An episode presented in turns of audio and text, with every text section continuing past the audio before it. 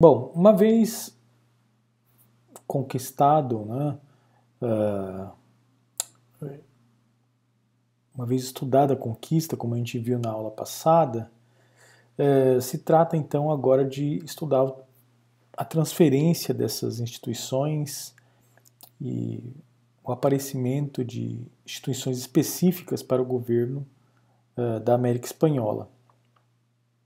Em realidade, algumas uh, dessas instituições, inclusive, precedem as grandes conquistas do México e do Peru.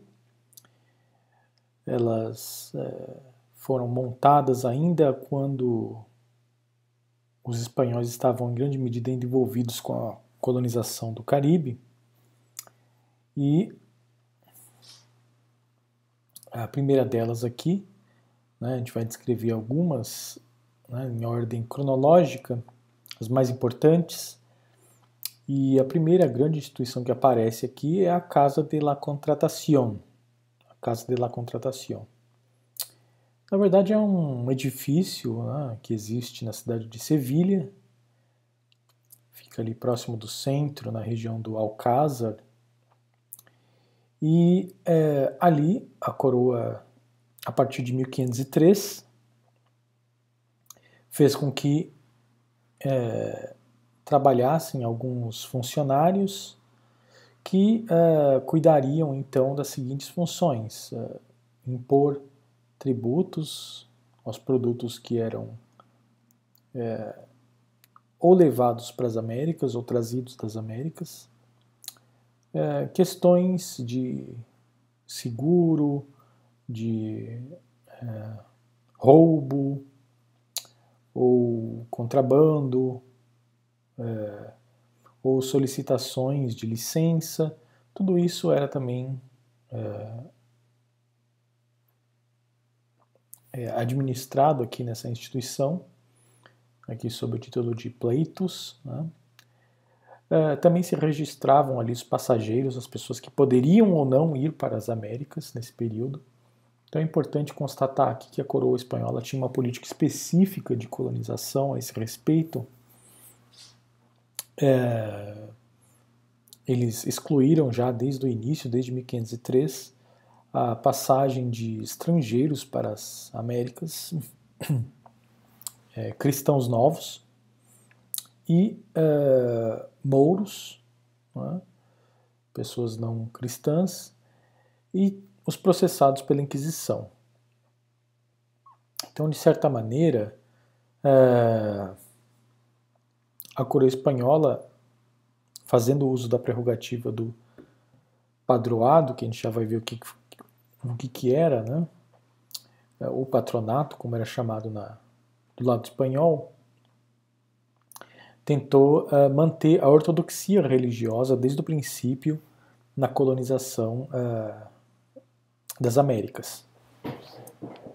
Então é extremamente importante a gente constatar esse, esse fator grupos marginais, né, grupos uh, heterodoxos ou mesmo estrangeiros foram proibidos aí de passar para uh, as Américas. Claro que isso uh, do ponto de vista da lei, né, e nem sempre a lei se cumpria. E logo depois, algumas décadas depois, isso aqui caiu por terra, principalmente a a exclusão dos cristãos novos né, e dos processados pela Inquisição. Então veremos que nas décadas seguintes uh, serão inúmeros os cristãos novos uh, e os, as pessoas que tinham antecedentes com a Inquisição se instalando aqui nas Américas, uh, inclusive também estrangeiros, a gente deve notar isso uh, principalmente portugueses, mas também uh, pessoas uh, que têm origem nos estados hereditários da, da Casa de Áustria, que era quem governava a Espanha nesse, nesse período. Então não é incomum encontrar essas pessoas, né, pessoas que têm origem nos Países Baixos ou na Europa Central, né, só que isso em número menor. Né? é, em relação aos cristãos novos e, e, pessoas processadas pela Inquisição, isso foi um, um número bastante grande de pessoas é, dentro dessa categoria que passou aqui para as Américas. Então, de certa maneira, essa tentativa de é, garantir a hegemonia e a ortodoxia católica nas Américas logo uh, se mostrou bastante falha. Uh, e nem era mesmo do interesse da coroa espanhola proibir é, que esses continentes se povoassem rapidamente. Né? Era do interesse que, enfim, para regiões afastadas, né? É, faltando povoadores, enfim, na falta de outra gente, é, esses outros candidatos aqui, ainda que não tivessem o selo da ortodoxia católica, é, poderiam ser interessantes para a coroa espanhola do ponto de vista da ocupação desse território. Então, bom, vamos lá. 1508, ah, de acordo com as negociações da coroa com Roma, se conseguiu a bula Universas, Universalis Ecclesiae, Universalis Ecclesiae, que é a bula que garantiu o patronato régio. O patronato régio. Então, o patronato régio é uma delegação que o Papa faz aos monarcas, é, nesse caso concreto, o monarca espanhol, para que ele cuide da evangelização desse território conquistado. É, já que Roma não tem condições de pagar pelos missionários e administrar de perto né, a evangelização dessas populações. Então ela delega essa função aos reis da Espanha. Em contrapartida, os reis da Espanha eles eh, vão cobrar o dízimo né, e vão ficar com o dízimo. Então isso é interessante notar. O dízimo ele não é um tributo é, que o, é transferido diretamente para Roma. Né? Isso não, não ocorre. Isso já desde o princípio da colonização é definido como um tributo que vai compor as rendas da fazenda da coroa, né? da real fazenda, como se chamava. Então é um tributo como qualquer outro. Ele incide sobre qualquer transação financeira, qualquer transação econômica. O sujeito tem que pagar 10% a título de dízimo. Né? Então, se o sujeito vende um, uma quantidade grande, né? enfim, vários, uh, vamos dizer assim, vários sacos de, de milho, né? é. ou mesmo prata, né? vamos dizer que ele tem extraído e produzido prata e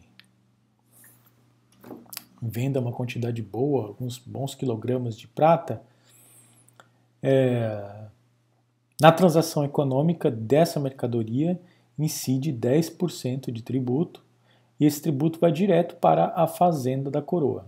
Né? E esse tributo tem o título de dízimo, apesar de ser um tributo comum, é um tributo como qualquer outro. É... Teoricamente, esse dízimo deveria ser destinado ao pagamento dos religiosos, à construção de templos, ao financiamento de é, expedições de missionários a regiões afastadas, ao envio de missionários da Espanha para a América. Tudo isso custa dinheiro, manutenção desses religiosos custa dinheiro. Então, em teoria, o dízimo deveria custear isso.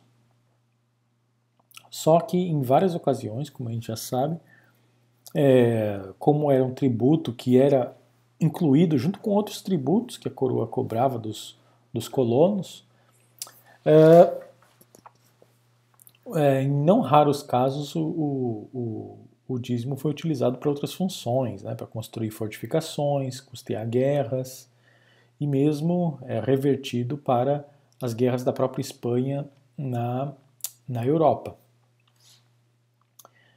Então é um tributo, um tributo como os outros, não né, um tributo comum, é, e a, também a coroa passou a, a, ter o direito de fazer todas as nomeações eclesiásticas, todas as nomeações eclesiásticas, desde o pároco é, das igrejas locais, até os bispos, arcebispos, as comissões, os inquisidores e assim por diante. Tudo isso passa aqui pelas, pelo crivo é, dos conselhos da coroa, é, que vão tratar dessas nomeações. Então, o Papa não é quem faz as nomeações de clérigos para esse território, mas o rei da Espanha através dos seus conselhos. E o principal conselho que a gente tem aqui para a administração desse território é um conselho instituído em 1524, chamado o Conselho de Índias, ou o Conselho das Índias. Uh, primeira coisa que a gente tem que ter em conta aqui é que a gente está falando de uma monarquia em que o rei tem interesse nos negócios administrativos, mas não tem tempo e nem é, nem se espera que ele cuide de cada aspecto específico dos inúmeros problemas que existem uh, no governo dos seus reinos. Então, enfim, tradicionalmente os monarcas é, tinham seus ministros, e aí não só na Idade Média, mas em outras monarquias do Oriente é, de outras partes onde se desenvolveu esse regime monárquico, é sempre comum que o rei conte com funcionários, com altos funcionários especializados para é, administrar a justiça, administrar a economia, administrar o problema da guerra e assim por diante. Né? É, e esse era o caso também aqui da Espanha. Esses ministros, geralmente eles se organizavam em conselhos, né? então são vários ministros para, uma para cada determinada função. Então vocês vão ter uh, o Conselho de Fazenda, Conselho de Guerra, Conselho de Estado, que vão cuidar mais especificamente das questões é, financeira, administrativa e de guerra na, dentro do território espanhol na Europa. E como esses indivíduos já estavam muito ocupados com, com os problemas da própria Espanha, né, que é um território extremamente complexo, bastante populoso, é, muito difícil de ser administrado, a coroa então criou um, um nesse período, 1524, um tribunal específico composto por ministros, por vários ministros, não são muitos, né? o número varia um pouco. Em alguns anos são cinco ministros, depois aumenta um pouco para dez, depois tem outro período que uh, o número retorna para cinco de novo e às vezes até baixa menos que isso em anos posteriores, mas fica nessa média aí de uns dez ministros, uh, incluindo assessores, uh, que é, cuidam da papelada né, é, que envolve a administração das Américas. Então, é, é um tribunal, né, eles vão ter uma sala, é, logo depois algumas salas, né, dentro do, de um palácio em Madrid, e a responsabilidade desses uh, funcionários são pessoas formadas em direito, geralmente são doutores em, em direito, que eh, têm uma certa reputação, são pessoas provenientes de famílias destacadas dentro da, da sociedade espanhola, tiveram educação esmerada nas universidades desse país e alcançam esse, esse posto, né, recebem a nomeação de ministro do Conselho, Conselho das Índias. Não é requisito, né, principalmente aí nesse período inicial, que o sujeito tenha experiência prévia nas Américas. Ele, muitos desses ministros que fazem parte do Conselho das Índias nunca pisaram nas Américas. No século XVII, uh, eh, já vamos ter alguns ministros que tiveram essa experiência americana, né? mas eles nem sempre são a maioria. Né? A maioria dos ministros uh, são pessoas que estudaram nas universidades espanholas, nunca vieram para as Américas e têm a obrigação aí de avaliar as questões de administração desse território. Uh, então esse grupo de funcionários eles ficam em Madrid, recebendo a correspondência de governadores, de vice-reis, de diversos funcionários e mesmo dos próprios colonos. Né? Isso é importante destacar. A coroa espanhola não impunha nenhuma limitação para que os colonos escrevessem diretamente ao rei perguntando alguma coisa ou pedindo alguma coisa, pedindo licença para fazer uma conquista, pedindo um prêmio e assim por diante. Então os colonos podiam escrever livremente, e aqui colonos em sentido amplo, inclusive as comunidades indígenas, pessoas de origem africana, é, pessoas nascidas na América, mestiços, é, e assim por diante. É, só que essa correspondência eles tinham que tramitar por algum, por algum lugar. Né?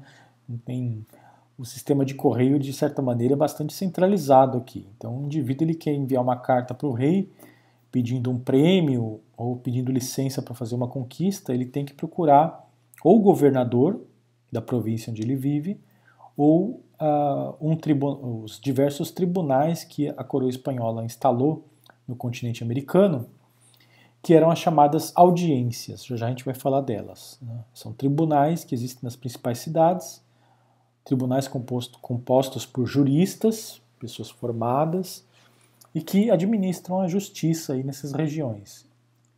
E geralmente uma pessoa comum vai até esse tribunal e apresenta, né, é, inclusive a carta é redigida por um, por um fiscal, por alguém que é um escrivão nomeado pela coroa e é responsável por recolher essa informação e enviar para o rei mas a coroa não levanta nenhuma objeção, né? ela até espera que os colonos sempre se correspondam é, com o Conselho das Índias. Né? Então, o Conselho das Índias ele recebe uma enxurrada de correspondência, uma enxurrada de informação. Tá? É, e nem sempre eles têm, vão ter tempo de ler tudo. Então, é um trabalho muito complexo esse que eles têm de classificar a informação e tomar as decisões.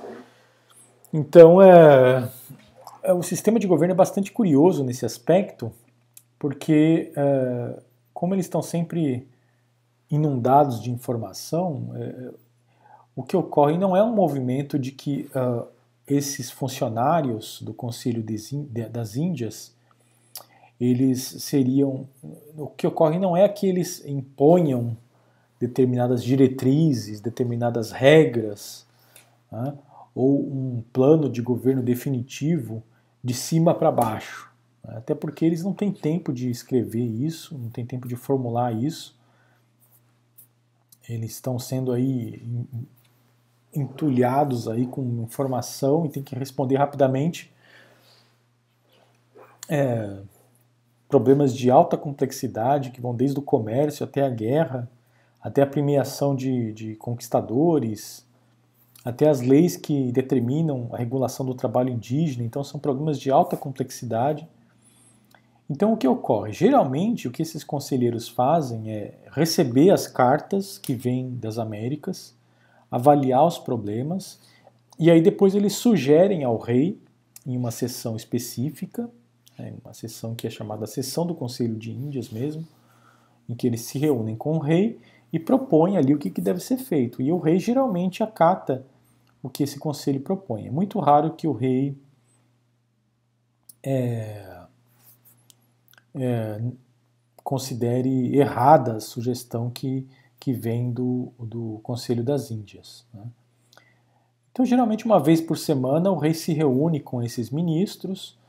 É, então, esses ministros eles têm que apresentar uma pauta bem concreta né, diante da imensidade de problemas que eles estão lidando.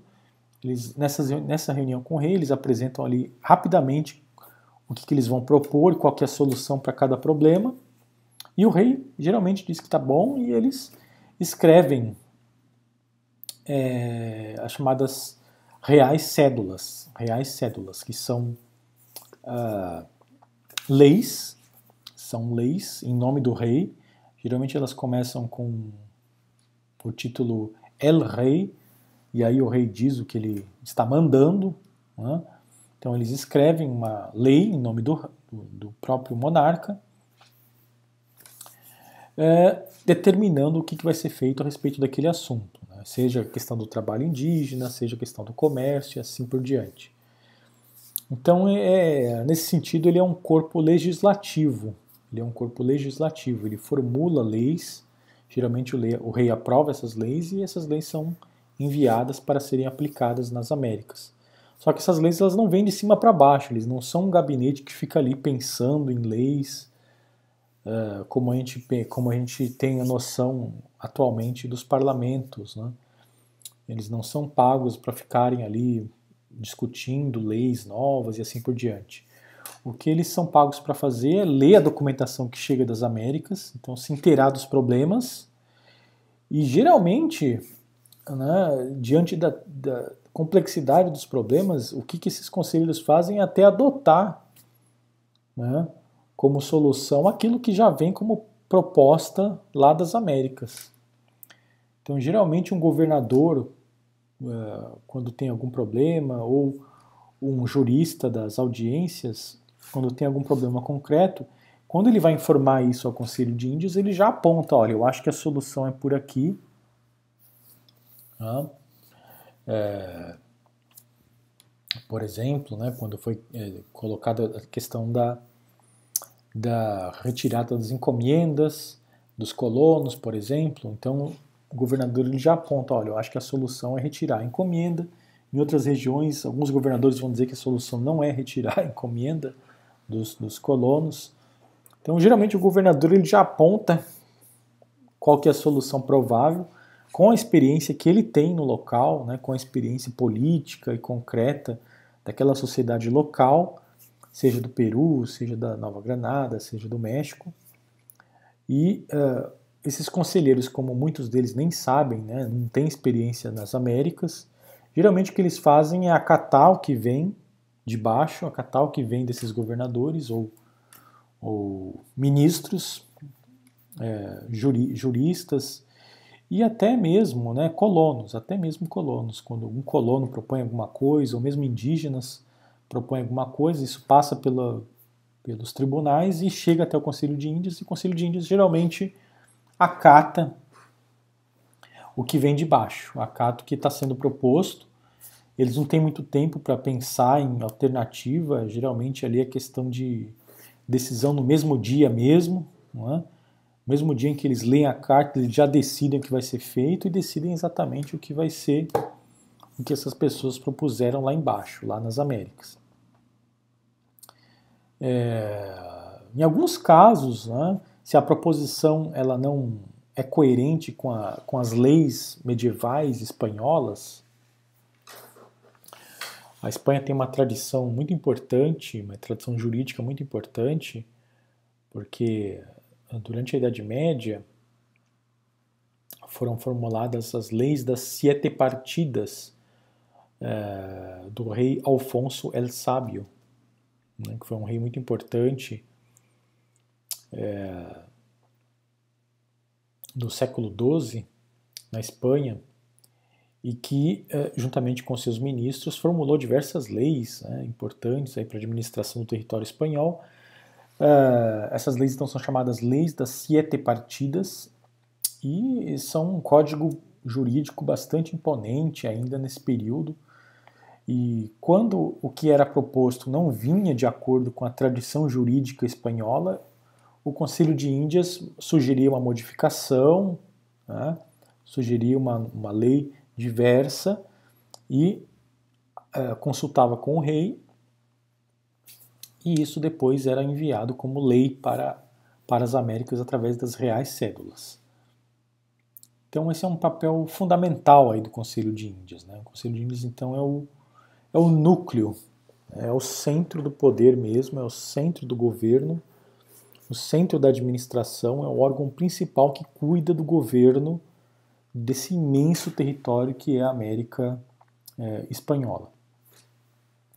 No Império Português havia algo semelhante, havia algo semelhante, inclusive, é, ao que parece, eles copiaram o modelo espanhol. E no caso do Brasil, então, né, o, e das outras colônias de Portugal, o nome do conselho se chamava o Conselho Ultramarino. Mas tinha uma função exatamente igual, né, exatamente igual. Filtrar informação, consultar ali, é, sugerir ao rei o que deve ser feito, o rei aprovava e eles enviavam o que, é, no caso brasileiro, no caso brasileiro das colônias portuguesas, era chamado de é, Carta Régia.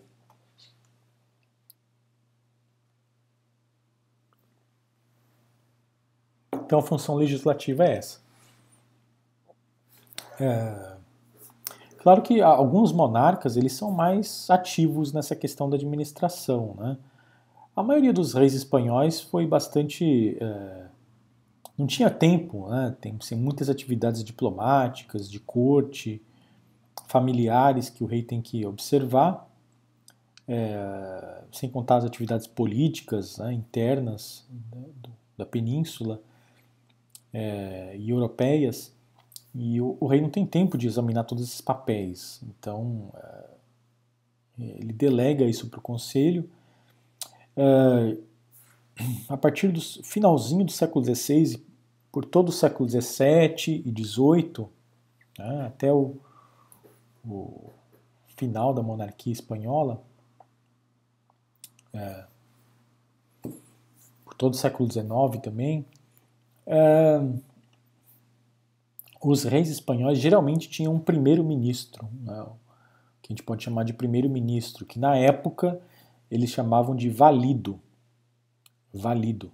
Em espanhol uh, se escreve com B e, e se escreve bailio, né, mas o termo é o mesmo que valido. É como se fosse um primeiro-ministro. Né? Em português seria valido, em espanhol bailio que é um primeiro-ministro, um sujeito politicamente bastante poderoso, que tem influência política, influência familiar, é, não necessariamente é o sujeito mais estudado aí desse grupo, mais brilhante do ponto de vista acadêmico, é mais por sua influência política e familiar que ele consegue esse posto. E é, é, geralmente, quando o rei está muito ocupado e não pode atender essas reuniões, quem é, decide ali no lugar do rei o que vai ser feito é o, o bailio, é o, é o valido. O mais famoso deles foi o Conde Duque de Olivares. É o Conde Duque de Olivares, que foi um, um ministro do, do rei Felipe IV. E numa época de alta é, efervescência política na Espanha, em que eles estavam em guerra com com o centro da Europa, com os Países Baixos e principalmente com a Holanda e também sofreram aí com a independência de Portugal em 1640. Então um monte de problemas ali e o Conde Duque de Olivares esteve à frente ali da, das, de boa parte das decisões nesse período. Mas há monarcas, né? houve monarcas na, Espanha que se envolveram bastante na questão da administração e o mais famoso deles foi o Felipe II. Felipe II, no final aí do século XVI, é, filho do Carlos V, é, herdou um império gigantesco e era um sujeito bastante retirado, bastante meditativo, e que realmente tinha interesse na administração mesmo. Né? Ele passava boa parte do dia lá lendo essas cartas, essa correspondência ali dos, dos governadores e, e, tomando notas, ele participava ativamente das reuniões. Então ele imprimiu muito da sua personalidade política na uh, formulação da política uh, colonial. Né? Então a questão da tramitação legislativa passava pelo Conselho de Índias e também a questão da, nome... Perdão, da nomeação de funcionários. Então, funcionários eclesiásticos e funcionários é, civis e militares. Qualquer pessoa que fosse assumir qualquer cargo nas Américas tinha que contar com uma nomeação do Conselho de Índias. Uma nomeação. É, é, esses cargos poderiam ser de vários tipos. Né? Às vezes a, a coroa tinha algumas pessoas, né, alguns nomes, candidatos que apareciam e, e se formavam listas de pessoas que tinham se formado na universidade, procuravam algum posto em alguma em alguma, algum posto da administração colonial e, uh, dependendo do histórico da pessoa, Conselho de Índias aprovava essa, essa, esse nome e o sujeito vinha nomeado para aquele cargo nas Américas. Então, uh, esse Conselho de Índias sempre estava bem informado das pessoas que se formavam nas academias, nas academias militares e nas universidades espanholas e é, tinha condições de ir nomeando essas pessoas para esses empregos nas Américas. Mas outra forma que foi bastante comum, principalmente no século XVII, a partir do século XVII, foi a compra de cargos, a compra de cargos. Então, é, e aí o sujeito conseguia passar, ultrapassar esse, essa questão da nomeação, né, de avaliação de, de vários nomes. Né? Então ele oferecia uma certa quantidade de dinheiro e o conselho uh, o nomeava para algum cargo uh, nas Américas. É, isso foi bastante comum, isso interessava a coroa, porque a coroa estava precisando de dinheiro no século XVII por conta das suas guerras com vários países da Europa naquele período. Então foi bastante comum a questão da, da venda de cargos. É.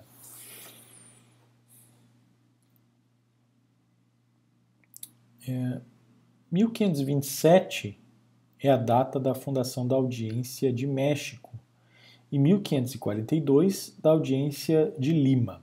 Né? A distância aqui se deve exatamente à diferença cronológica entre as conquistas. Né? A conquista do México foi primeiro, a do Peru veio depois, então por isso que a fundação da audiência de México é anterior. Então audiências são tribunais, são tribunais comuns mesmo, da justiça comum, que são instalados é, nessas colônias e é, administram a justiça comum. Então, uh, definem as penas para delitos, uh, pleitos de herança, uh, pedidos de cargos, políticas administrativas e assim por diante. Né? então, é, são tribunais de apelação, tribunais em que se julga mesmo determinados casos. Crimes e coisas semelhantes, funções de governo e fiscalização. Isso porque, é, ah, já vamos ver aqui, né, ah, essas regiões geralmente contavam com governadores, depois ah, com vice-reis, e na falta desses é, indivíduos, quando um governador saía e não chegava o outro, então às vezes passavam alguns anos até que é, um outro governador chegasse a essa região, quem assumia o governo eram esses juristas que uh, trabalhavam nas audiências. Então eles tinham função de governo, eles fiscalizavam o governo também.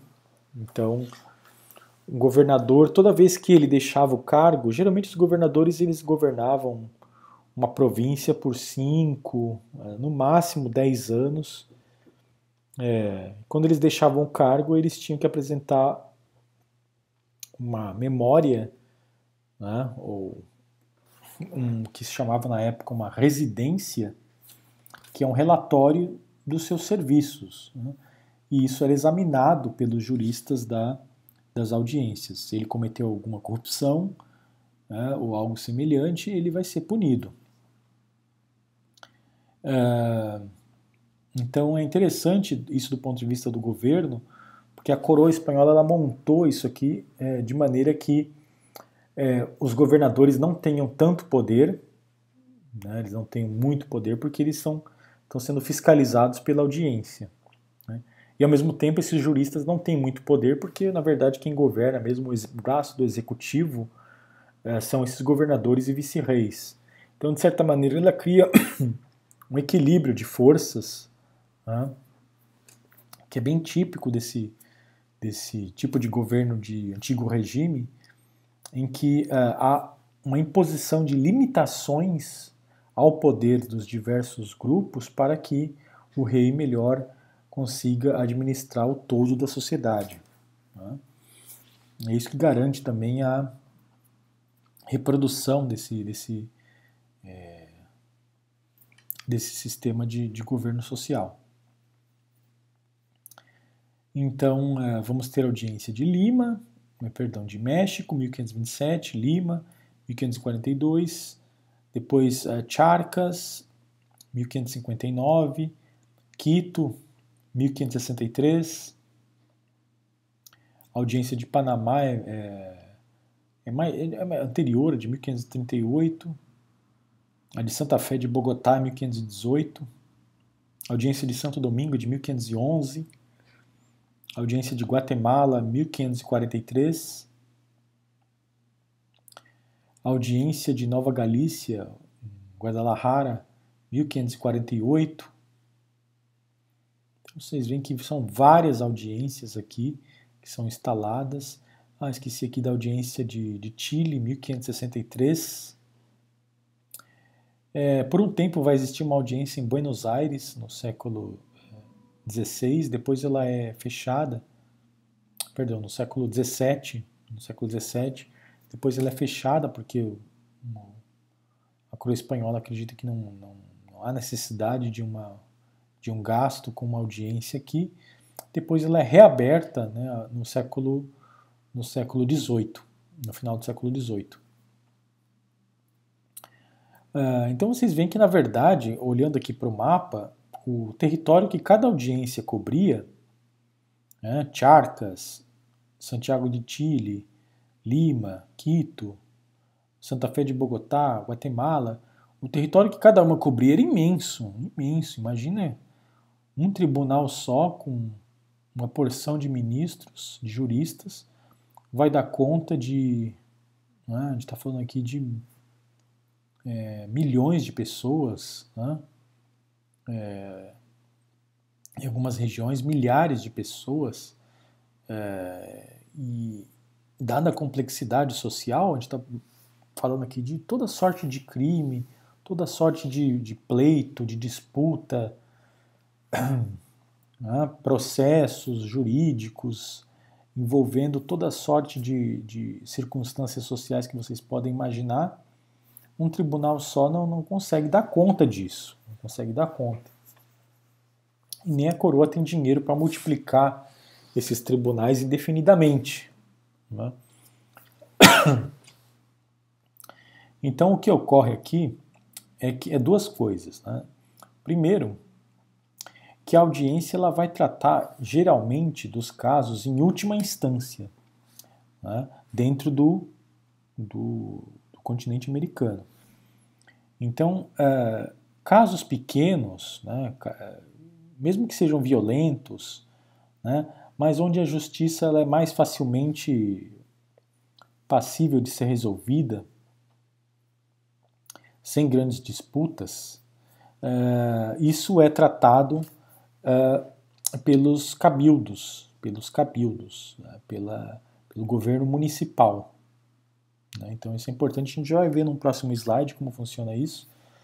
Então, cada cidade vai ter uma, um cabildo em que algumas pessoas vão exercer a função de justiça, de justiça. Então, elas vão julgar esses casos mais simples.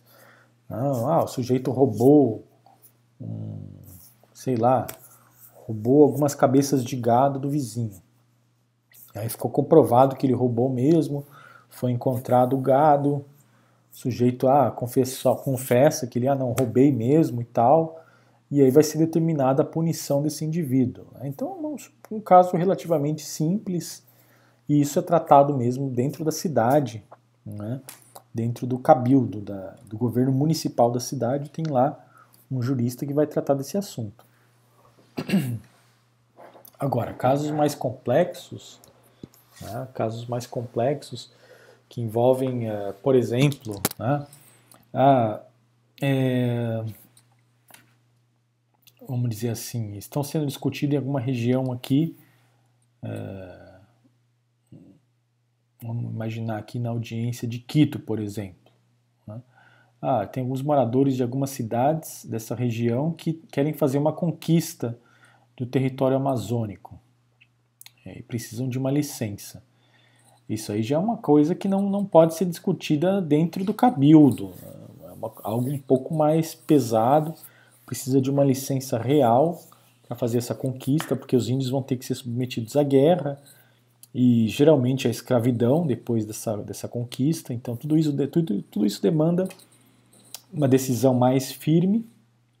Então isso vai ter que passar pela audiência. Isso é levado até a audiência, esse caso. Isso é avaliado pelos juristas. Mas, dada a gravidade desse caso ainda, isso não pode nem ainda ser é, é, definido no, no, âmbito da audiência. Isso vai ter que ser enviado lá para o Conselho de Índias, lá na Espanha, para ser avaliado pelos conselheiros. E aí vai chegar a licença, se eles concordarem com o caso, vai chegar a licença para se fazer essa conquista. Inclusive o título de governador vai ser enviado é, para o conquistador é, desse território. Só um exemplo aqui para mostrar que tem casos que é, são da esfera local, outros são mais da esfera da audiência e outros ainda têm que ir lá para o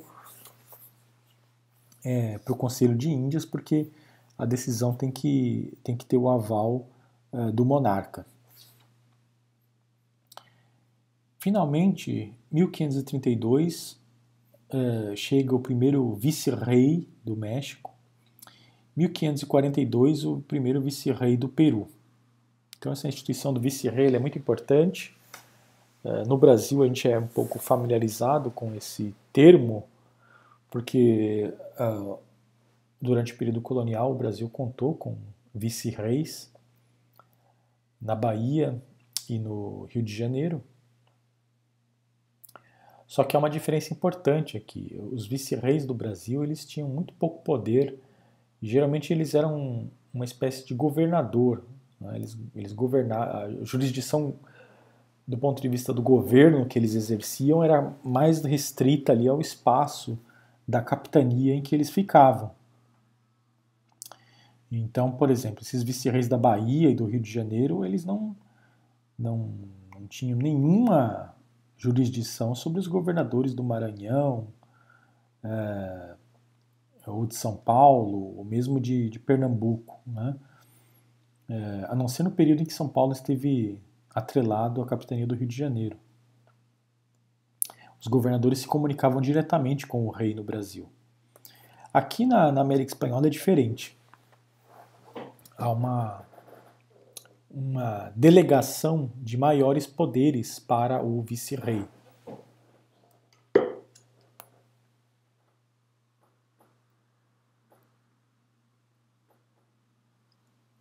Isso se deve pela a própria complexidade do, do Império Espanhol como um todo. Então a Espanha tinha territórios na Itália, que ela, por questões dinásticas, é, tinha atrelada ao, ao Império. Né?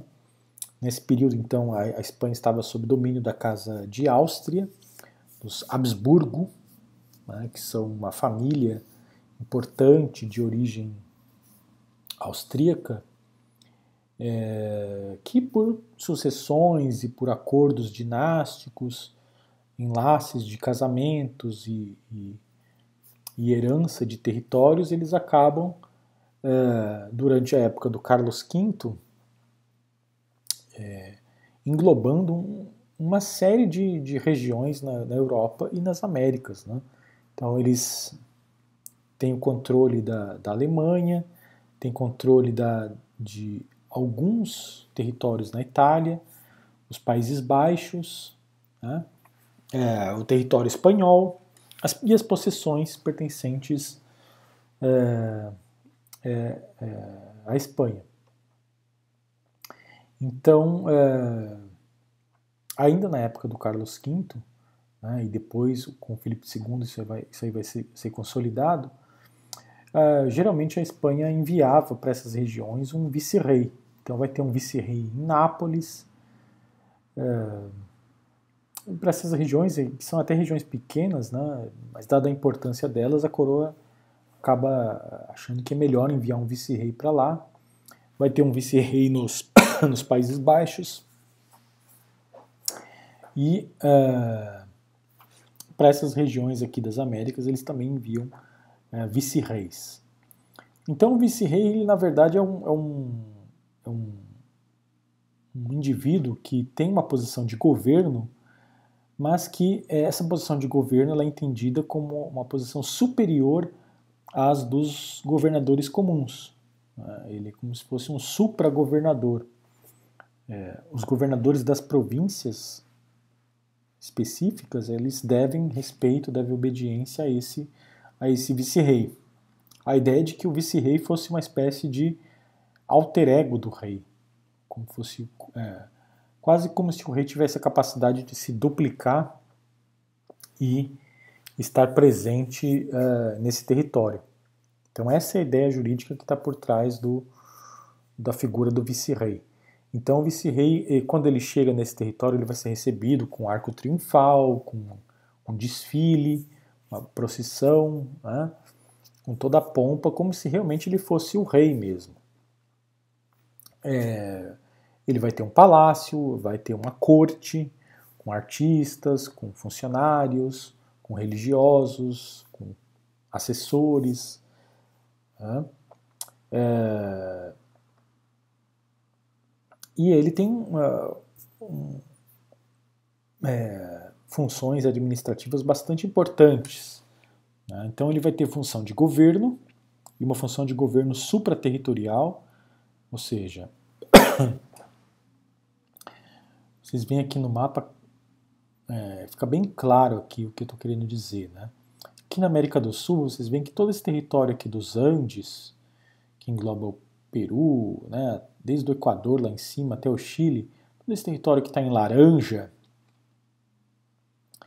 era o, o vice-reinado do Peru. Então aqui vocês têm é, várias é, formas de administração aqui sobrepostas. Tá? Então, por exemplo, é, uh, aqui no Peru vocês têm várias províncias, tem várias províncias específicas, tem província de Cajamarca, província de é, Cusco, é, aqui na região da audiência de Quito tem é, algumas províncias aqui. Praticamente cada grande cidade formava uma província. Né? Guayaquil, é, Jaén, descendo aqui em direção à Bolívia, que seria hoje a Bolívia. É, Potosí era uma província importante. É, depois chegamos a Buenos Aires, que é uma outra província. Assunción capital do Paraguai, né? Paraguai era uma outra província, Tucumã era uma outra província, e assim por diante. Cada é, uma grande cidade, a região em torno dela, geralmente formava uma província. E essa província tinha um governador. Tinha um governador.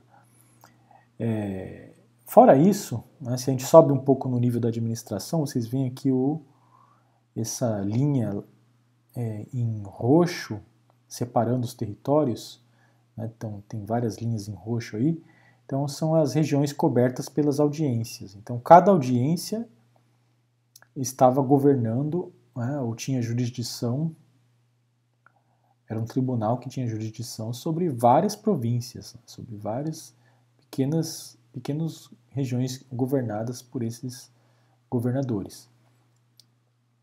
No entanto, toda essa região aqui, que engloba então várias audiências e vários governos, é, é, está submetida ao vice-rei do Peru. Está submetida ao vice-rei do Peru. Então, o último nível aqui é o vice-rei, o vice-reinado. Então, você tem é, vamos dizer assim, numa escala, a gente tem o primeiro nível é a cidade, o cabildo. Então, de, várias cidades formam um governo, e aí tem o governador. É, vários governos formam uma região da audiência, sob a jurisdição de uma audiência, tribunal. E várias audiências vão formar o vice-reinado, né, sob a jurisdição do vice-rei. E aí, se a gente soma os dois vice-reinados aqui, né, desse período, a gente chega no, nas Índias, como eram chamados. Né? É, todo esse território aqui, é, todas essas colônias das, da Espanha eram chamadas de as Índias. Né? Tudo isso aqui era chamado de as Índias. Eu, eu digo colônias, mas o termo colônia é, é apenas é, função minha de é, eu utilizar o termo colônia é apenas didática, para a gente ter aqui em conta do que a gente está falando. Mas ele não era um termo utilizado nessa época, não era um termo utilizado. Vocês não vão ver o termo colônia sendo utilizado para se referir a esses territórios até o final do século XVIII. É, Só no finalzinho do século XVIII, quando, é, quando os espanhóis começam a utilizar o termo colônia. É, então eles não, não, não usam esse termo, não, não tem sentido essa palavra. Se alguém chegar lá, é, chegar no século XVII, século XVI e falar colônia, ninguém vai entender o significado dessa palavra. Não, não, não uma palavra vazia. É, então, na época mesmo, né, os termos que se utilizavam na, na realidade cotidiana dessas pessoas, né, era, era, eram esses mesmo. Eles se identificavam com esses termos aqui, do ponto de vista da sua identidade local e, e suprarregional. Então o sujeito ele pertence aqui ao a província do Paraguai. Ah, eu nasci na província do Paraguai, eu nasci é, na província de Buenos Aires, etc. Tá? É, então há esse sentimento é, de que eles fazem parte de uma província essa província ela está dentro de uma audiência, essa audiência está dentro de um vice-reinado, e esse vice-reinado está dentro das Índias. E as Índias estão dentro da monarquia espanhola. Então isso aqui é entendido pelos contemporâneos aqui, para quem vive nesses períodos do século XVI, XVII, XVIII, como parte integrante da monarquia espanhola. Eles estão aqui é, integrando um todo mais amplo que é a, a monarquia espanhola. O termo império também é, é utilizado século, desde o século XVI para se referir a esse, a esse todo. Né? Mas o que é mais importante notar aqui é que uh, o Peru e o México são considerados reinos, são considerados reinos. Assim como nesse período do início da modernidade, a Espanha ela é subdividida internamente em reinos. Então, é, apesar do território de cada reino dentro da Espanha ser menor, né, é, eles são considerados reinos. Então, você tem o reino da Andaluzia, o reino é, da Catalunha, é, o reino da Galícia, é, o reino de é, é, Castela, Aragão, Mancha, etc. Né? Então, é, são regiões dentro da Espanha com identidade muito específica, com cidades importantes, e cada uma delas tem esse reconhecimento de que elas formam parte de um, de um reino. E assim também nas Américas. Né? Apesar de o território ser muito mais extenso, a compreensão aqui é de que o Peru forma um reino específico, assim como o, o reino da, da Catalunha, e aqui também o México forma um reino específico. Então, isso para o período que a gente estuda aqui é o mais importante. É. Questão da justiça. O vice-rei também ele tinha uh, enfim, como interferir nas decisões da, da audiência, ele podia presidir as sessões e uh, dar o seu parecer sobre decisões da audiência, mas geralmente isso não ocorria. Né? Geralmente, eh, quando um problema era muito grave e estava sendo discutido na audiência, o caso era encaminhado para o, o Conselho das Índias, né? como um tribunal de, aí sim, de última instância mesmo, né? um tribunal de última instância do Império. Nomeações, o vice-rei também podia fazer nomeações, mas geralmente essas nomeações estavam pendentes de confirmação pelo Conselho das Índias. Então vocês veem aqui que é interessante, né? o, vice-rei ele tem várias prerrogativas, mas ele nunca não tem um poder que é totalmente independente da fiscalização do Conselho das Índias. decisão de fazer guerra, ele podia também tomar uma decisão de fazer a guerra, mas isso também pendia de confirmação pelo Conselho, Conselho das Índias. Então, o que geralmente ocorria em cada um desses casos aqui, justiça, nomeação, guerra, o vice-rei decidia, ele fazia, né? depois ele informava a coroa e a decisão que ele tinha tomado ficava pendente de confirmação. É, se o Conselho das Índias não concordasse com aquilo, aquilo, aquela decisão simplesmente se anulava. Então, isso é bastante curioso. Isso, é, essa sobreposição de jurisdições, que é importantíssimo a gente entender, é o que leva a, a, uma, a um entendimento muito específico da lei no âmbito é, é da administração é, é, espanhola. Então havia um, um lema que era muito comum na época, que é o de que a lei se obedece, mas não se cumpre. Vocês já devem ter ouvido essa, essa, esse lema, né? La lei se obedece, pero não se cumpre. O que quer dizer isso? Né? É, o caso aqui que eu mencionei do vice-rei, ele é exemplar. Né? Como o vice-rei tinha poder de, de nomear, fazer, criar uma lei ou, ou nomear um sujeito para um cargo, ou mesmo de fazer uma guerra contra um, um invasor ou contra um grupo indígena. É, então, é, essa lei, essa medida, é, era executada, mas ficava em suspenso, quer dizer, tudo isso ficava pendente de uma confirmação lá de cima da coroa. A confirmação podia vir ou não, né? É, podia vir favorável ou não. E mais ainda, se essa decisão é, afetasse setores locais, esses setores podiam reclamar é, a Madrid e pedir a suspensão daquele decreto. Então, aquele decreto ficava suspenso até a decisão do Conselho de Índias.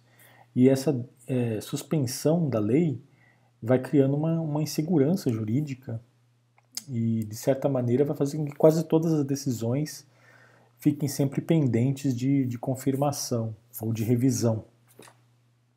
Então, por isso que havia essa ideia de que a lei, a lei é, se obedece, mas não se cumpre. Ou seja, ela se obedece no sentido de que é, todo mundo conhece a lei. Né? A lei ela é respeitada, mas na hora de aplicar, aí é mais complicado, porque a aplicação daquela lei pode ferir algum setor local, pode ferir determinados interesses, esses interesses eles reclamam lá para o Conselho de Índias e aquela lei fica pendente de revisão. Né? Então, até ser realmente decidido definitivamente o assunto, demora muito tempo e aquela lei ficou, uh, digamos assim, né, na falta de um termo melhor, ela ficou em banho-maria até, até ser aprovada. Então vamos lá, passar aqui mais rapidamente, uh, que é menos complexo aqui o, o que a gente vai falar. O poder local, né, que a gente vê uma imagem do Cabildo de Buenos Aires. O poder local é bastante simples, é, uma, é um poder municipal. É o poder que no Brasil a gente chama de as câmaras, as câmaras municipais, né, com seus vereadores. É, é uma herança aqui da nossa tradição ibérica. Né? É, na América Espanhola, a única diferença é que o, o termo é, que eles utilizam é cabildo. Cabildo seria então o equivalente a uma câmara. é, cada cidade vai ter o seu cabildo. Então, é o traço definitivo de ocupação municipal de um território, a existência de um, de um cabildo ou de uma câmara. Né? Uh, o cabildo é composto de 6 a 12 regidores, dois alcaldes, é, e mais para frente vai aparecer essa figura chamada do corregedor, ou corregedores. A gente já vai ver o que, que é.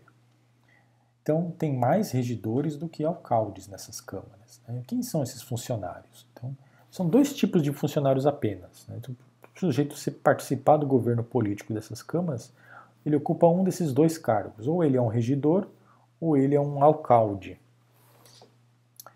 O regedor, ou regidores, em espanhol, são as pessoas que vão é, discutir e votar e decidir questões mais concretas, mais cotidianas da administração municipal.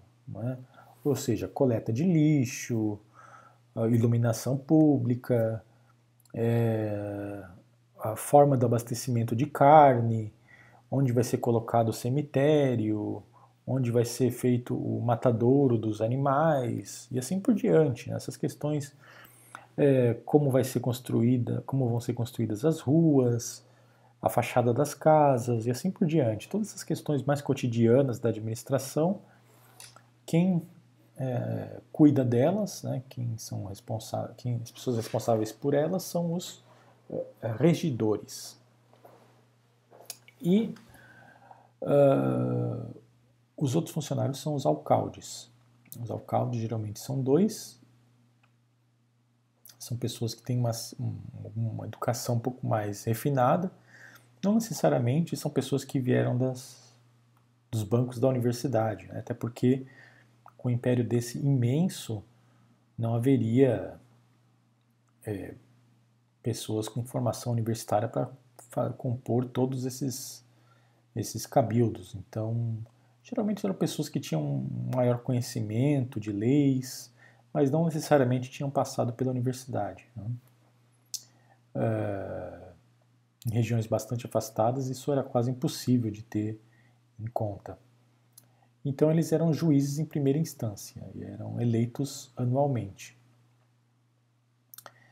Uh, então, eram, quem, eram as pessoas que decidiam: ah, o sujeito roubou uma galinha então isso era levado até o cabildo e o sujeito que vai examinar o caso e ver se aquela galinha foi roubada mesmo por aquele indivíduo vai ser o, o alcalde. E, então o sistema aqui ele, ele é, é, é rotativo, né? isso que é importante a gente ter em conta.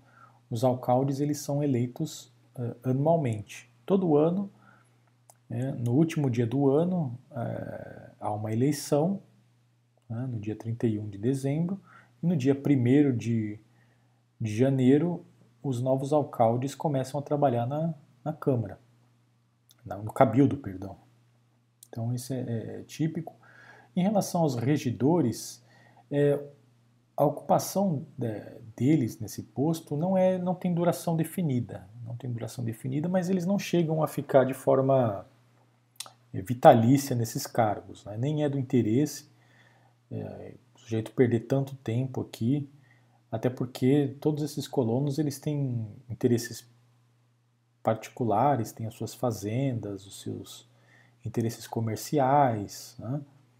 Então nem é, nem é do interesse do indivíduo ficar aqui a vida inteira trabalhando todo dia nessa Câmara. Então ele fica ali algum tempo, alguns ficam cinco anos, alguns ficam um ano mesmo, né? às vezes. O que mais ocorre mesmo, mais comum é, é, é o sujeito ficar um ano e, e ficar fora um tempo e depois ele volta e eles irem se revezando, ou seja, essa elite local ela vai se revezando nessa nesse é, nesses cargos. Né? É, os requisitos para fazer parte desse cabildo né, eram dois. Primeiro, a limpeza de sangue, ou seja, o sujeito não poderia ter antepassados é, processados pela Inquisição ou cristãos, cristãos novos, antepassados judeus ou, ou mouros. Então, isso é uma questão importante aqui. Claro que em regiões afastadas é muito difícil é, levantar a ficha do indivíduo e saber se realmente os avós dele ou bisavós tinham sido judeus ou tinham sido muçulmanos. Então, muito difícil. É, regiões afastadas, eu digo, por exemplo, Buenos Aires, as regiões de fronteira do Peru, a região de Tucumã, as regiões de fronteira de Quito, de Nova Granada, é, do norte do México. É? São essas regiões em que a gente tem uma região de fronteira mesmo e que, é, enfim, é muito difícil avaliar ali, até pela dificuldade de comunicação, se esses indivíduos são ou não, né, tem essa limpeza de sangue ou não. Uh, e o título de vecindade, ou seja, o sujeito ele tem que ser registrado ali como uma pessoa que mora naquela cidade mesmo. Não pode ser alguém que está de passagem. Né? Então isso é até um pouco, um pouco é, óbvio. Então esses são os requisitos. Não há um requisito específico de propriedade, o sujeito não precisa ser muito rico, não tem que demonstrar riqueza para poder fazer parte do cabildo, mas é, o que ocorre é que como a, a eleição desses uh, funcionários é feita pelos próprios funcionários que estão ativos, né? ou seja, quem elege esses indivíduos são os próprios uh, cabildantes entre si. Então, eles definem quem, vai, quem vão ser os seus sucessores. É, não há um voto popular, uma consulta, ninguém um, um voto impresso com os nomes, não há nada disso. Né? As pessoas que estão no cargo, elas têm alguns nomes é, disponíveis, pessoas que se apresentam, ó, quero participar disso aqui. Aí vai se formando uma lista e as pessoas que estão no cargo, elas decidem né, quem vão ser os escolhidos para serem os sucessores no próximo ano. Então é basicamente isso. Né? Os que estão ativos no cargo, eles decidem quem vão, quem vão ser os seus uh, sucessores. E, e, pela própria natureza do cargo, não é, não é interesse do sujeito, do sujeito passar a vida inteira nesse cargo aqui. Né? Então há um, um, interesse em haver um revezamento entre famílias que uh, compõem esse cabildo.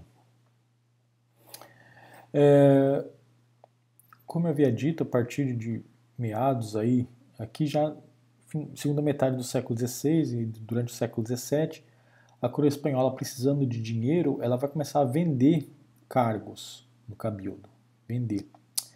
E aí esses cargos eles vão ser é, comprados a título de propriedade familiar, propriedade perpétua daquela família. É, isso altera um pouco o balanço aqui da, do poder nas câmaras, porque é, famílias muito ricas, né, famílias muito poderosas, vão ter interesse em pagar essa quantia, que não é uma quantia pequena, né, uma quantia bastante alta, vão ter interesse em comprar um, uma cadeira no, no cabildo de forma permanente. Né, de forma permanente. Então eles vão pagar a coroa é, e vão ter direito a, a ter aquele cargo, principalmente de regidores. É, isso é interessante para famílias que têm interesses comerciais, porque, por exemplo, os regidores eles definem preço dos produtos na, na feira pública. Os preços geralmente são tabelados nesse período aqui. Então, se, a, se é uma família produtora de alimentos, que tem produção importante local, se ela tem alguém ali no, no cabildo que tem um cargo fixo e define esses preços, então é um, é um, há um, ali um interesse oligárquico que pode se formar é, e que privilegia essas famílias de fato. Né? É, no entanto, esses cargos geralmente são essas concessões são passíveis de revisão. Né? Então, é, com a sucessão de monarcas e os próprios problemas em que esses indivíduos acabam se envolvendo com corrupção e, e ou desobediência de outros funcionários régios, geralmente essas famílias elas perdem essa concessão do cargo que foi tinha sido comprado, elas perdem. Né? Então Não, não há uma. Essas cidades elas vão ter uma duração muito grande, né? São cidades fundadas aí no século XVI.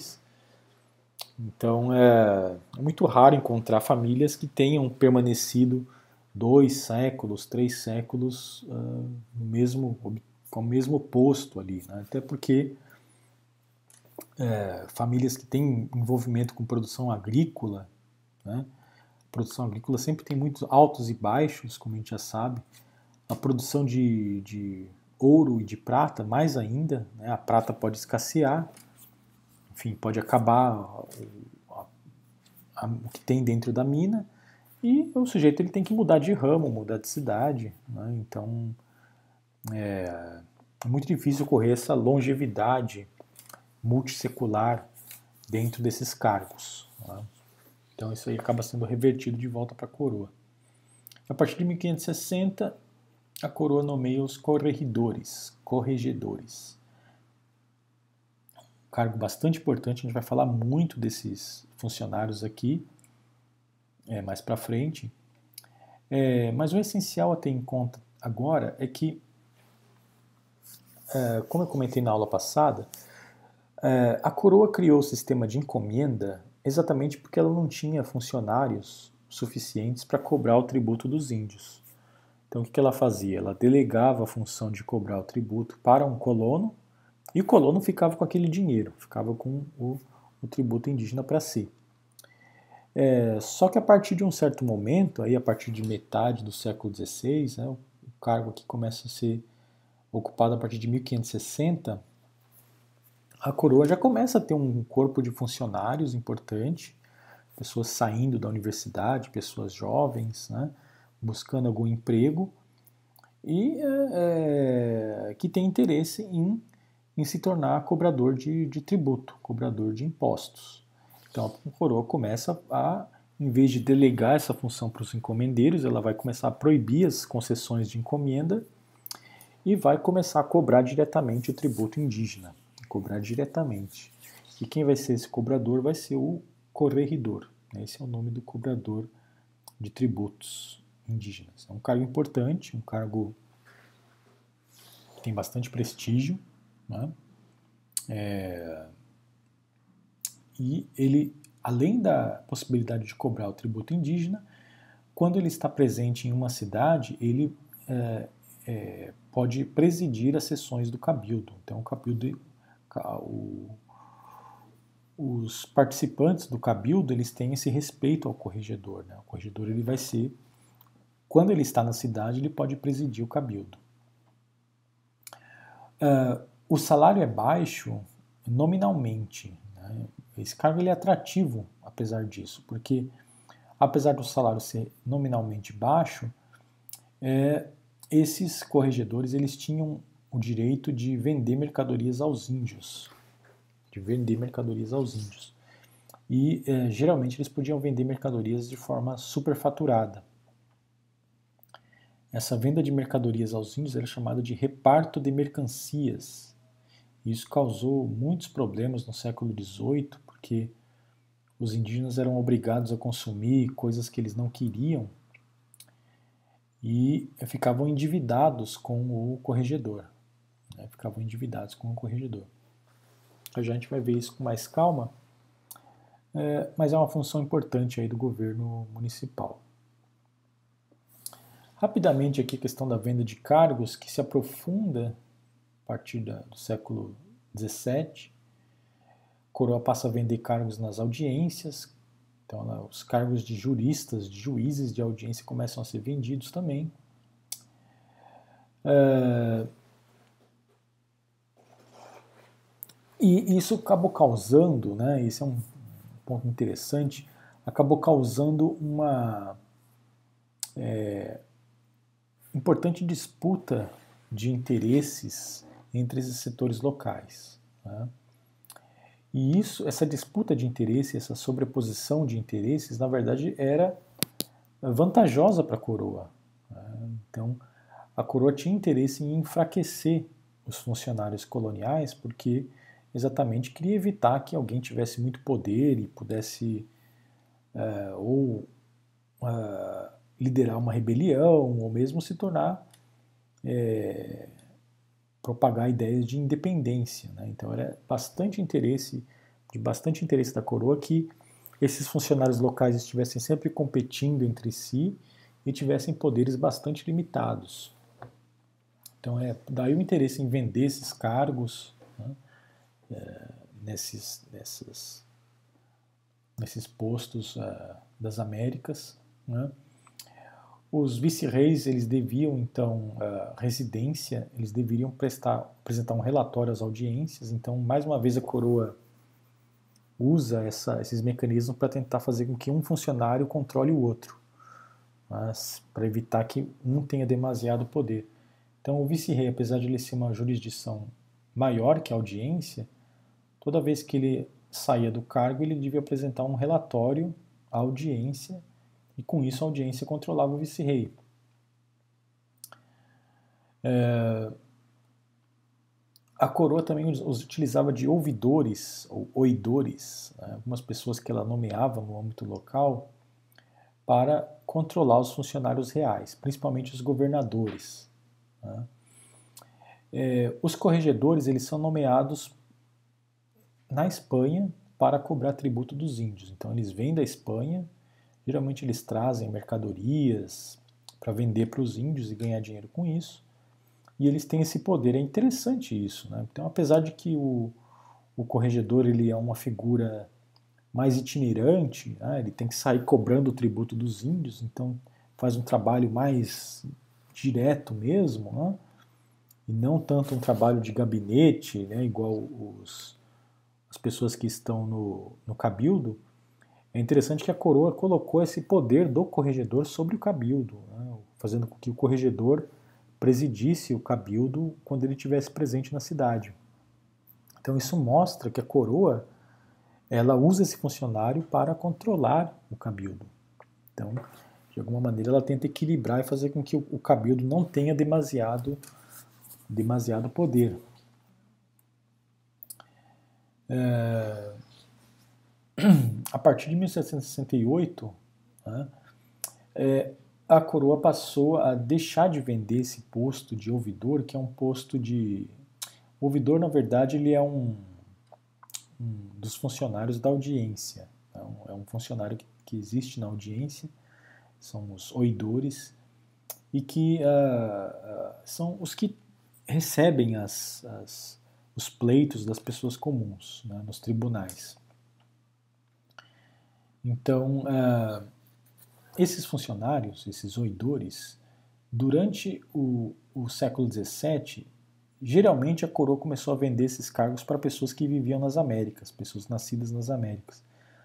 Então a audiência, apesar de ser um tribunal, é, importante órgão da, do governo da coroa, no século XVII, começo do século XVIII, geralmente os, os juristas que trabalhavam ali eram pessoas nascidas na América mesmo, tinham estudado em universidades americanas. Então, outro traço distintivo aqui, já já a gente vai ver, as univers... É, essas regiões da América Espanhola contavam com várias universidades, então a pessoa podia estudar sem ter necessidade de ir para a Europa, algo que nunca houve no Brasil. No Brasil, o sujeito que quisesse estudar, ele tinha que ir para Coimbra, né, que era a universidade que aceitava os, os estudantes é, do Brasil. Então havia universidades na América Espanhola, esses sujeitos nasciam na América, estudavam aqui mesmo e no século XVII estavam ocupando até os cargos da, da audiência. E isso era de, de interesse para a coroa, de interesse porque ela fazia com que essas pessoas nascidas na América controlassem o poder de funcionários vindos da Espanha, para que esses funcionários não tivessem tanto poder. Então é por isso que o, o vice-rei tinha que dar informação para a audiência, os governadores também tinham que dar informação para a audiência sobre o seu governo e assim por diante. Só que no finalzinho do período colonial há um movimento de, de centralização do poder político. Isso é, vai ficar mais claro, é, principalmente em América II. Esse movimento de centralização é, se inicia principalmente com a o, a coroa passa de deixar de passa de a deixar de vender os postos das audiências para os colonos, ou seja, as audiências começaram a ter cada vez mais funcionários espanhóis, nascidos na Espanha e que vinham para ocupar esse cargo. E com isso, a coroa esperava realmente aumentar o controle, controle eh, centralizado, né, o controle espanhol sobre é, o continente americano. Mas isso é uma coisa que a gente vai ver mais na, na disciplina de América, de América 2. Vocês veem a Praça de Lima, Praça Maior. É, quase todas as cidades da América Espanhola tinham esse formato aqui. Tinha, então é até comum até hoje, né, nas cidades aí da, da América Hispânica, geralmente a cidade conta com uma praça gigantesca. Nessa praça você vai, você vai encontrar a igreja, o cabildo, Uh, na época colonial, a cadeia ficava aqui próxima também, e essa praça servia de mercado. Servia para fazer procissões. Né? Então, todos os grandes eventos políticos, sociais e religiosos se faziam aí em torno da Praça Central. No caso da Praça Perdão, no caso da Praça de Lima ainda tem o Palácio do Vice-Rei aqui, né? Porque é uma é, aqui é uma capital de vice-reinado também, né? e também a sede da audiência. Então acumula ainda mais edifícios no caso dessas cidades, é, essas mega capitais que havia na, na América Espanhola. É, então, é, o poder central ele é, através dessas estratégias de limitar o poder dos funcionários, o que ele acabava fazendo também era limitando o seu próprio poder. Né? E isso eh, não necessariamente era algo negativo, isso que é importante ter em conta. Negativo do ponto de vista do governo. Né? De certa maneira, era precisamente porque esses poderes de cada funcionário eram limitados, era exatamente por isso que esse governo não era sentido como um governo tão violento ou tão é, despótico quanto poderia ser se fosse administrado diretamente. Né? Então, as jurisdições de cada cargo elas são sempre sobrepostas, sempre um tem direito de interferir no, no cargo de outro. Então, isso é proposital, né? isso limita o poder, e se limita o poder do funcionário, é, vejam bem, isso, é, isso, é importantíssimo. Né? Se, se o poder do funcionário ele fica limitado, o governo colonial ele não é sentido como um governo opressor, né? como um governo despótico. E isso é, isso é que garante a reprodução e a longevidade desse tipo de, de regime. Né? É, então, o cabildo, o governador, a audiência, o vice-rei, todos tinham poder, poder de legislação, como eu já comentei. Mas é, essas leis que eram propostas no âmbito local, no âmbito regional, é, tinham que ser confirmadas em, no Conselho das Índias. Então, esses funcionários tinham poder, mas era um poder limitado. Então, é, exatamente por isso que, é, a, exatamente pela limitação do poder desses funcionários, era que a coroa conseguia esvaziar a capacidade de, de resistência local. Né? Porque se as pessoas ficassem satisfeitas com uma lei, o que, que elas tinham que fazer era simplesmente escrever para a coroa, escrever até o Conselho de Índias e falar: olha, não vamos obedecer isso aqui porque é, esse funcionário não sabe de nada, não examinou a situação e essa lei aqui não, não é interessante para nós. E como isso já é previsto, que pode acontecer mesmo, o funcionário ele tem poder limitado e, e a legislação ela é passível de ser revista pela, pelo Conselho de Índias, então aquele, aquela, aquele potencial de revolta contra o funcionário, ele é apaziguado, a, a lei é revista e o sistema se reproduz dessa maneira. É, então, de certo modo, é, é, é, um, é um tipo de regime de governo que uh, ele consegue se fazer efetivo exatamente porque ele é limitado. Então é isso que é extremamente interessante de notar. Né?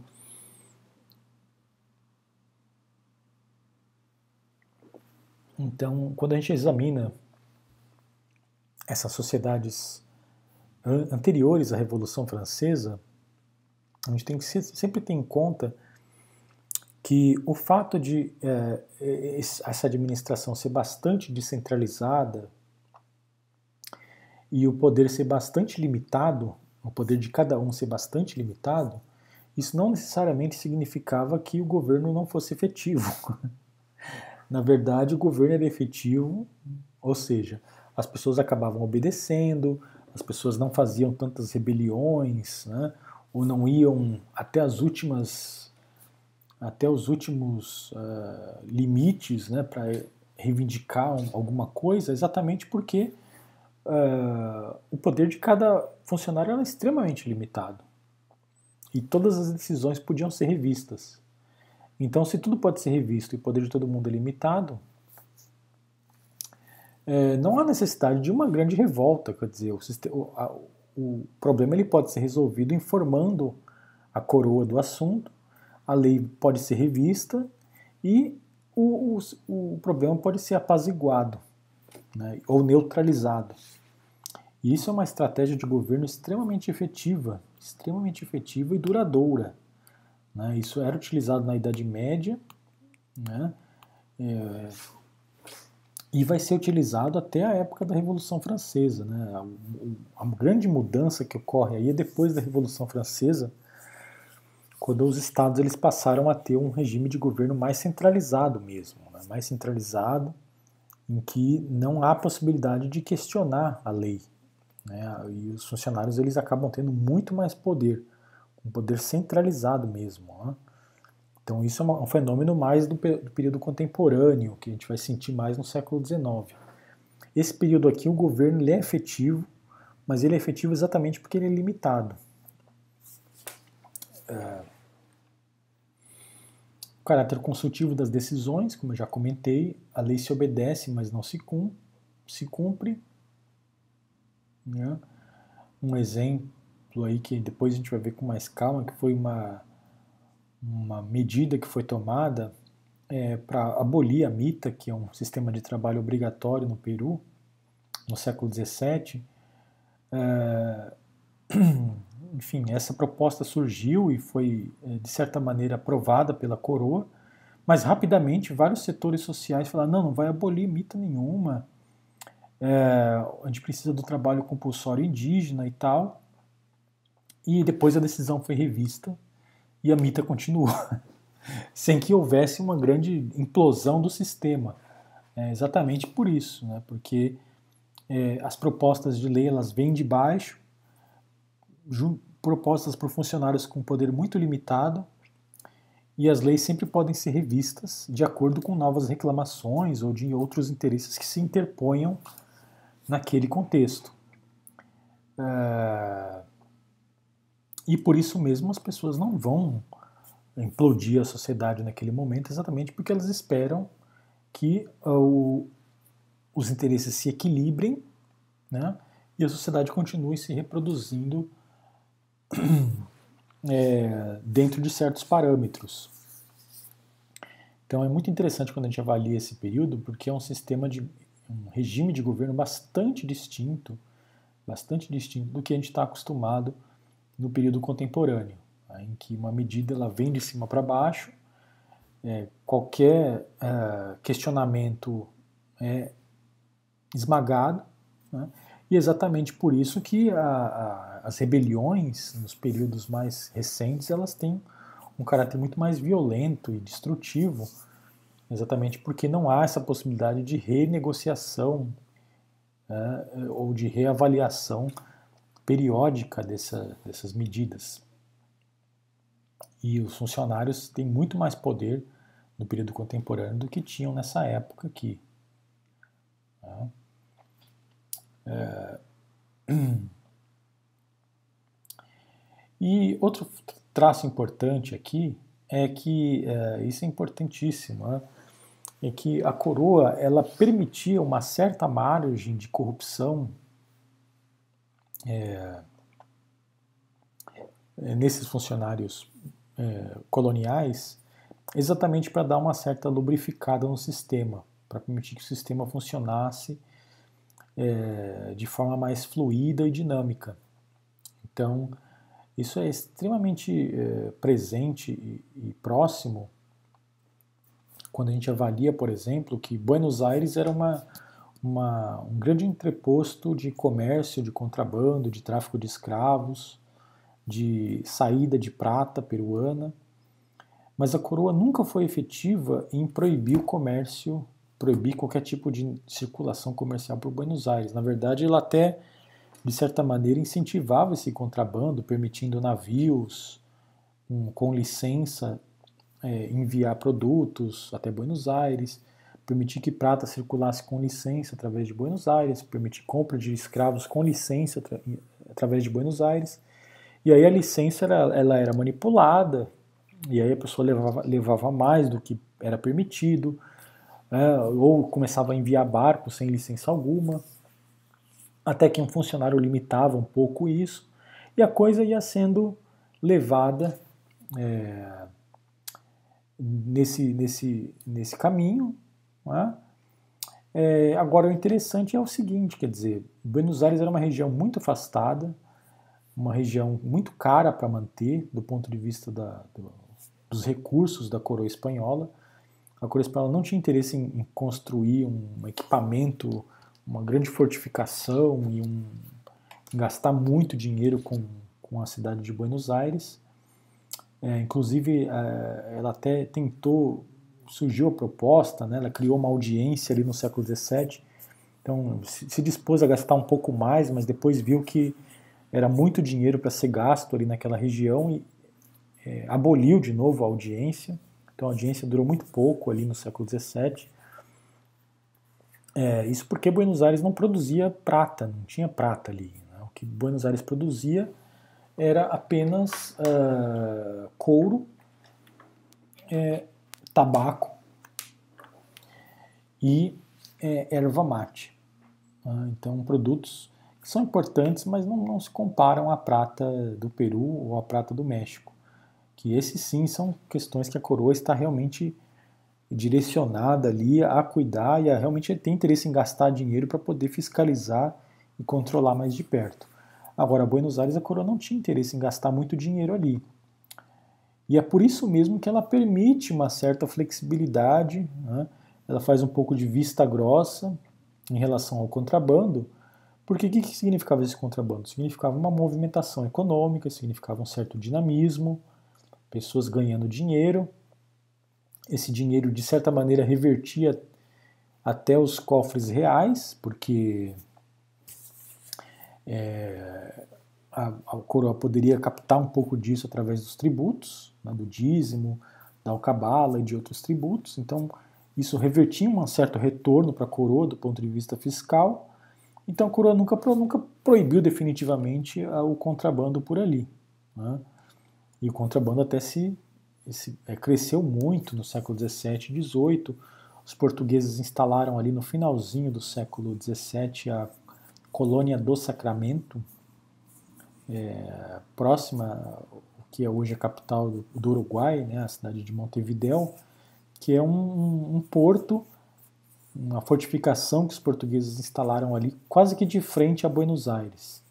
E ali os portugueses contrabandeavam todo tipo de roupa, todo tipo de produto europeu e principalmente escravos africanos e recebiam prata como pagamento.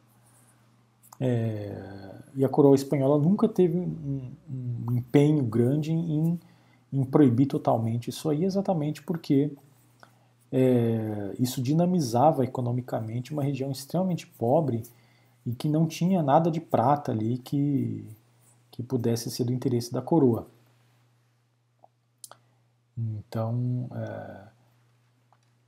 é, é, a coroa sempre tinha em mente isso. Ela, os cargos tinham salários baixos, mas sempre havia uma possibilidade de compensação financeira paralela que a coroa não não coibia. E isso é interessante, por quê? Porque essa atividade paralela compensava o salário baixo e economizava dinheiro para a própria coroa. Então essa margem de corrupção é? ela é entendida como da própria lógica da administração nesse período. Então é até, é até eu uso o termo corrupção, né? outros historiadores usam, mas não é um termo adequado porque é, se o sistema prevê uma margem de utilização do cargo para fins privados, inclusive para compensar o salário baixo, é, se o próprio sistema prevê isso, é, e isso otimiza o funcionamento do governo, então é, é, um pouco complicado usar o termo corrupção para esse período. Né? Então é só para a gente pensar aí a respeito dessa, desse, desse problema. Mineração, como eu já comentei, então foi a base desse sistema colonial na, na América Espanhola. Né? Então, sempre a gente, do ponto de vista global, quando a gente estuda a América Espanhola, a gente tem, sempre tem que ter em mente que o Império Espanhol ele é prata. O que o espinha dorsal do Império Espanhol é a prata. Eles descobriram prata logo cedo. Tudo é montado para garantir o escoamento da prata, para que a prata chegue até a Espanha e que a Espanha tenha esse dinheiro para poder fazer as suas guerras e a sua política europeia. Então tudo é montado pensando nisso. Tá? O que não, o que está fora da prata, os, os tipos de produção, uh, as regiões, né, é, são consideradas periféricas do ponto de vista da coroa. Então a coroa não vai ter interesse em gastar muito dinheiro com aquilo, né? é, vai ter muito menos preocupação com essas regiões periféricas e com outros tipos de produção, porque o que ela quer mesmo é continuar a produção da prata, garantir que a prata seja produzida de forma eficiente e conduzida seguramente até, até a Península Ibérica. E, bom, porque a gente sabe que 75% de tudo que a América Espanhola exportou para a Europa, né, para a Espanha, no período colonial foi prata. Tá? Uh, e um quarto disso eram ingressos do Estado, né? eram tributos pertencentes ao Estado. Uh, cronologia aqui muito próxima, né? É, praticamente aqui a descoberta da prata em Potosí, em Zacatecas, foi quase que simultânea. Potosí no Peru e Zacatecas na Nova Espanha. Potosí 1545, Zacatecas 1546. Depois, em 1563, se descobriu mercúrio, perdão, em Huancavelica, que é uma região do Peru, e o mercúrio ele é fundamental para a a produção da prata, separação é, dos detritos e da rocha do, do metal precioso. Então é uma técnica que foi já adotada nesse período e que os espanhóis contavam aí com o mercúrio americano para, para a produção é, da prata. Uh, 25% dessa prata que era produzida então uh, ficou no continente americano, circulando, né, movimentando o comércio interno. Então nem toda a prata foi, foi exportada. Né? Isso é importante a gente ter, a gente ter em conta. Um comércio interno existiu, comércio interno bastante importante, e havia inúmeros outros é, ramos da economia. Né? Produção de açúcar, produção de produtos tropicais, cacau, é, tabaco. Mais tarde vai aparecer o café e assim por diante. É, no entanto, o sistema colonial ele foi montado, né, o sistema marítimo, a circulação dos navios, né, o sistema de comunicação, ele foi todo montado para o escoamento da prata. Isso é extremamente importante a gente ter em conta. Uh, então, é, o que o regime de navegação utilizado na América Espanhola era o chamado sistema de frotas, ou regime de frotas, como era chamado na época. E o que significa o regime de frotas? Significa que toda a navegação entre as Américas e a Espanha, ele deveria ser feito somente por alguns portos autorizados pela coroa e em algumas épocas do ano. Então a coroa determinou isso logo cedo. Aqui, ó, 1564 foi quando ela inaugurou esse regime de frotas. E isso vai valer até 1778. Então, por quase todo esse período aí é, da colonização. Então, por que a coroa fez isso? Por que ela limitou o número de portos, o número de navios e as vezes por ano em que isso poderia ser feito, essa navegação, perdão, entre a América e a Espanha poderia ser feita? Exatamente para que não virasse uma bagunça e os navios começassem a levar prata a todo momento aí, né, de qualquer porto e, e fossem assaltados por piratas europeus. Então, exatamente para proteger e controlar o fluxo da prata, é que a coroa instituiu esse regime, regime de frotas, que é um regime bem fixo, é um regime bastante estrito e que vai ter um impacto muito importante na, no abastecimento é, dessas regiões, né, como a gente já vai ver. Então, esse regime de frotas instituiu que em apenas cinco portos se poderia fazer a, o comércio colonial. Apenas cinco portos. Então, é, a gente está falando aqui de Sevilha, Vera Cruz, Porto Belo, Cartagena, El Callao e uh, Acapulco. Né? Acho que já deu cinco aqui. Só esses portos são autorizados a navegar no Império Espanhol e manter essa comunicação com a, com a Espanha. Claro que, eventualmente, né, o indivíduo pode pegar um barco e ir aqui do, de Quito até, até Lima, ou de Quito até Acapulco, e assim por diante. Né? Estou falando aqui dos barcos com, com a prata mesmo, né? os barcos que exportavam metal precioso. Só podiam circular nesses cinco portos. E os barcos com produtos europeus também só poderiam circular nesses, nesses portos aqui. É. Então a coroa ela limitou o número de portos e limitou a época do ano em que isso poderia ser feito. A frota para Nova Espanha partia em abril e para a terra firme, ou seja, para aqui para o norte da América do Sul, Cartagena e Porto Belo, ela partia em agosto, de acordo aí com, a, com a, as correntes do, do Oceano Atlântico. Então os navios eles partiam em comboio, o navio saía aqui de Sevilha em comboio, ia até com produto europeu, obviamente, né, cheio de produtos europeus, roupas, ferramentas, etc., para serem vendidos aqui na América saía aqui de Sevilha nessa época do ano e ia para Cartagena, Porto Belo ou para eh, Veracruz. Esses navios depois eram enchidos com prata e retornavam, retornavam aqui a frota de regresso essa pontilhada, né, o regresso, retornavam em comboio trazendo a prata até Sevilha. Esse comboio é extremamente importante. Aqui no mapinha embaixo vocês veem aqui como era a formação do comboio eles andavam com uma certa, uma certa formação, né, para que os navios eh, militares guardassem os navios que carregavam a prata, para que ela fosse protegida e evitasse o roubo. Né. E mesmo assim, apesar disso ainda, não foram poucos os navios que os espanhóis perderam para os piratas ingleses, principalmente, os piratas ingleses. É, e sofreram também algumas é, perdas para os os navios da Companhia de Comércio Holandesa, que era inimiga dos espanhóis no século XVII. Então o objetivo era proteger os interesses de monopólio e os interesses uh, coloniais. Né?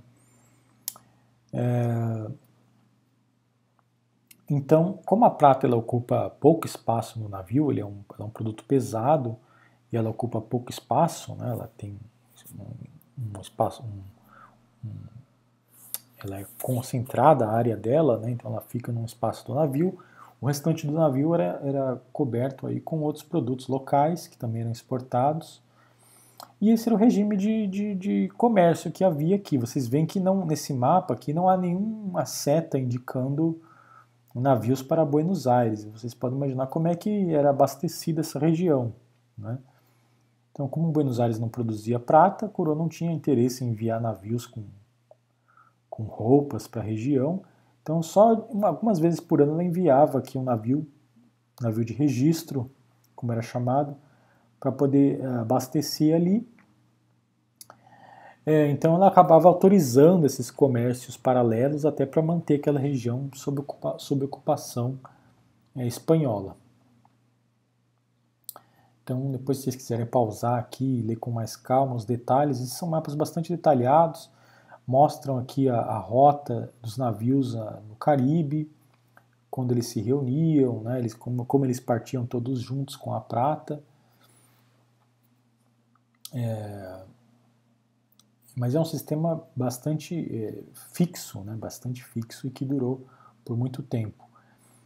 O nome exclusivo colonial ele é autodescritivo, né? significa o seguinte, significa que é, isso é óbvio, né? Para quem já estudou colonização brasileira isso é bastante óbvio. Nenhum estrangeiro está autorizado a entrar nesse negócio aqui. Esse negócio é espanhol. Então isso é bastante típico da época mercantilista. É... E mais ainda, pessoas que não têm licença para operar esses barcos e produzir esses, mercadorias e, e exportar e importar, não podem também participar desse negócio. Então é um, é um negócio bastante controlado, exige licença real e exige a circulação dos barcos por essas rotas. Questão do tributo indígena. Né? É, as leis novas de 1542 proibiram então o, a concessão de encomendas e a escravidão indígena, e nomeou os uh, corregedores, começou a nomear os corregedores para arrecadar o tributo. Numa aula próxima, eu vou tratar aí dos sistemas de trabalho que foram utilizados para substituir as encomendas. Né? Então foi preciso criar um novo sistema de trabalho é, para que os índios produzissem alguma coisa, pagassem o tributo e também é, suprissem a demanda é, da colonização. Esses sistemas eram o chamado repartimento ou mita. Repartimento foi o nome mais usado no México e mita eh, no Peru. A gente trata deles com mais calma no próximo encontro. É, mas o essencial aqui é que uh, a partir de 1540 há uma, um divisor de águas em que a coroa centraliza um pouco mais dessas atividades é, de controle do trabalho indígena e da tributação com esses corregedores. E aquele modelo inicial, baseado na, na figura do colono do, como encomendeiro, ele é colocado, colocado de lado, ele é substituído.